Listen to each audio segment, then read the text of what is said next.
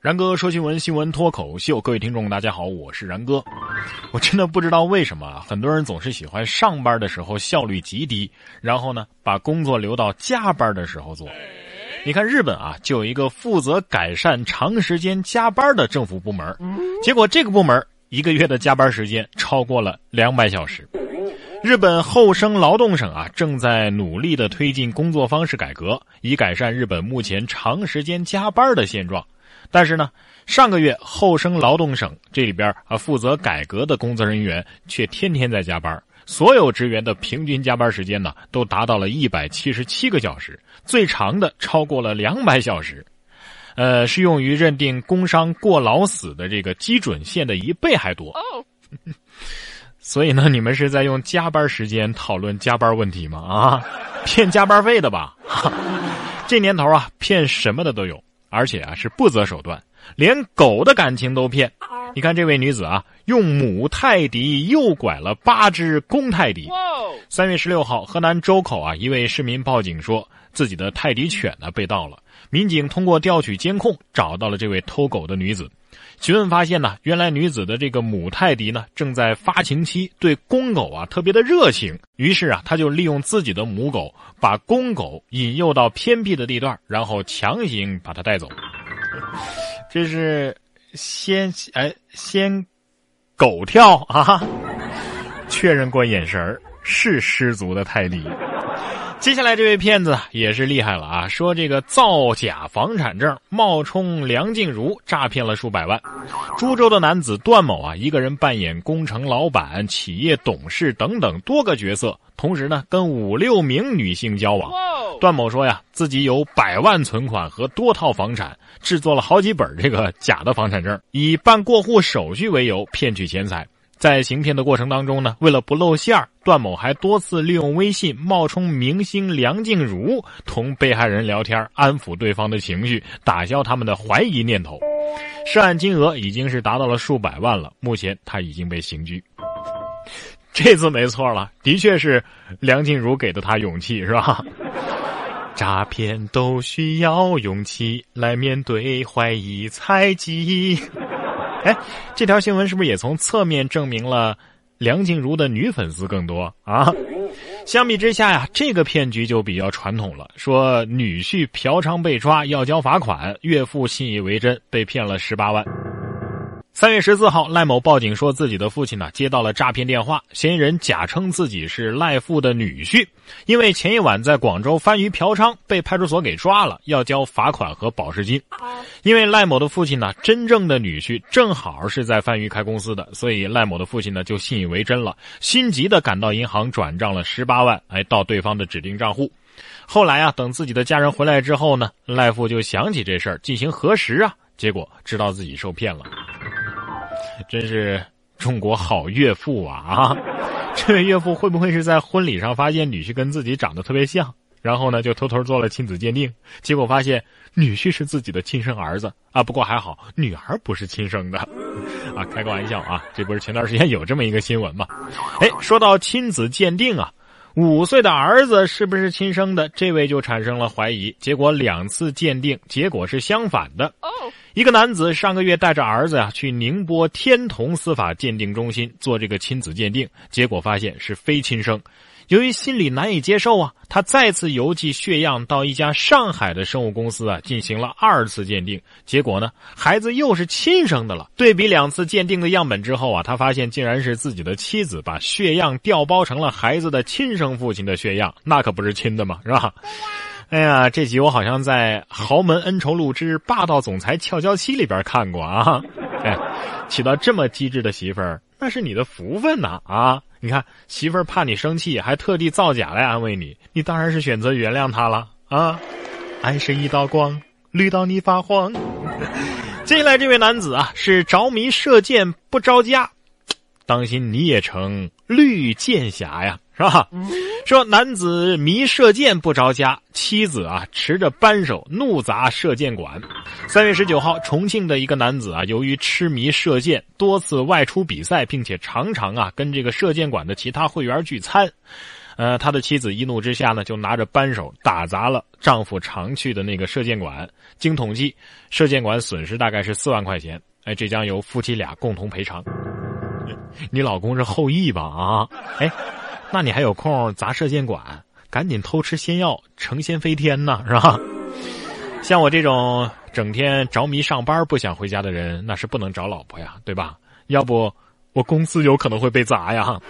所以，为了公司的和平发展，各位，坚持单身吧。现在的新闻呢，真的是比电视剧都精彩。接下来这条也是啊，编剧可能都不敢这么写。说女子误将三点八万存入前男友被冻结的银行账户，警方呢为其追款。今年年初啊，四川遂宁射洪的黄女士从亲朋好友处啊借来了钱，凑齐了三点八万元，本来是准备购买保险的，谁知道呢，误把这钱呢存进了分手多年的前男友的银行卡上。无奈之下，黄女士只好报警求助。民警调查发现呢，她的前男友因为涉嫌诈骗，正在监狱服刑呢，名下的银行账户啊都已经被冻结了。在民警的建议之下呀，黄女士提起了诉讼，证明钱是误存的，最终呢是领回了三点八万。分手多年了，还知道前任的银行卡账户，你们是真爱呀啊！脑补了一个剧情啊，说分手多年之后，女子其实是想和前男友复合啊，苦于找不到人，无奈出此下策，结果发现呢，前男友居然已经在监狱服刑了，那当然就后悔了，改变了最初的想法。开个玩笑啊，不过不得不说，这个前男友也是个人才啊。什么时候把自己送进去的，是吧？你看这位女店员抓了小偷，也把自己送进了监狱。说小偷进便利店行窃，被女店员勒索上万，心有不甘，小偷报了警。北京的一个小偷啊，多次进店偷取物品，在一次行窃的过程当中呢，被女店员发现了。女店员想到啊，之前丢的东西都是自己把钱给垫上的，对此呢是越想越气呀，于是呢就说要报警，并以此威胁向小偷勒索人民币一万零八十六块五。但是小偷回家之后呢，怎么都觉得这个心有不甘，随后他自己报了警。经过审理啊，法官是当庭宣判，以敲诈勒索罪啊判处这个女店员吴某有期徒刑六个月，缓刑一年的时间。小偷是不是这么想的？砍价失败呀，连个零都没抹掉，总感觉我没发挥好。不行，我得报个警。喂，警察吗？有人勒索我，而且还不给我抹零啊！说实话，小偷一般都批评教育，顶多是行政拘留，是吧？女店员被判刑了半年，虽说这判罚不能说错吧，但就是感觉不太爽，是吧？接下来这两条新闻呢，口味就比较重了啊，请大家做好心理准备。先是南昌公交现雷人标语：“讲卫生防流感，请把痰吐窗外。”根据江西手机报的报道啊，一名网友啊乘坐一七六路公交车外出的时候呢，在公交车上看到了一张标语：“讲卫生防流感，请把痰吐窗外。”直呼雷人呐。公交车管理员表示：“啊，这个标语呢是一名上岗不到一个月的男性司机二十号张贴的，这是他个人行为。二十一号啊，被车队发现之后呢，就把它撕了下来。我觉得吐窗外还不够精准，应该请对准路边打哈欠的行人，讲卫生防流感，要不？”请把痰咽下去，别觉得恶心啊！这个操作才是最骚的。说童子尿煮蛋吃了不中暑，当地人说呀，连汤喝更好哦。三月二十二号，浙江东阳啊，一个摊主用童子尿煮蛋卖。这童子蛋呢，是东阳的非物质文化遗产啊。据说夏天的时候，你要是没力气啊，犯困的时候吃一吃，呃，能这个不中暑啊，防止犯困。有外地人试吃了一口啊，直呼这味道太大了，实在是吃不了啊。反正好吃你就多吃点好喝你就多喝点幸亏我不是当地人。我记得有一次好像也是去那边一个什么地方吧，啊，朋友请我吃童子尿煮鸡蛋。我一听什么童子尿煮的，我就说不好意思啊，我鸡蛋过敏。然后朋友就说啊，那没关系，把汤喝了吧。我就不知道为什么会有人有这样的爱好啊！相比之下，这位大妈的爱好虽然说特别呢，但是也还是挺好的。说大妈十五年呢，收集自己的头发二十万根啊，织出了一件毛衣、两顶帽子和百米长绳啊。重庆一个六十四岁的老人，从二零零三年开始啊，就收集自己每天早上梳头的时候掉下来的头发，并且用笔记本啊记录每个月所掉的头发的数量。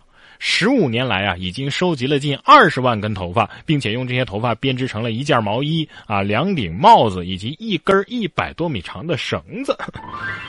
呃，所以大妈，你家洗毛衣的时候究竟是用洗衣液呢，还是洗发水呢？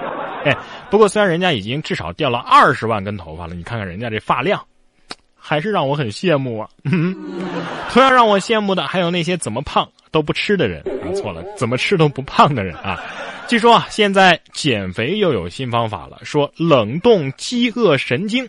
美国一项初步的临床研究显示啊，冷冻向大脑发送饥饿信号的神经，从而降低信号的传递强度，可以有助于肥胖症患者减肥。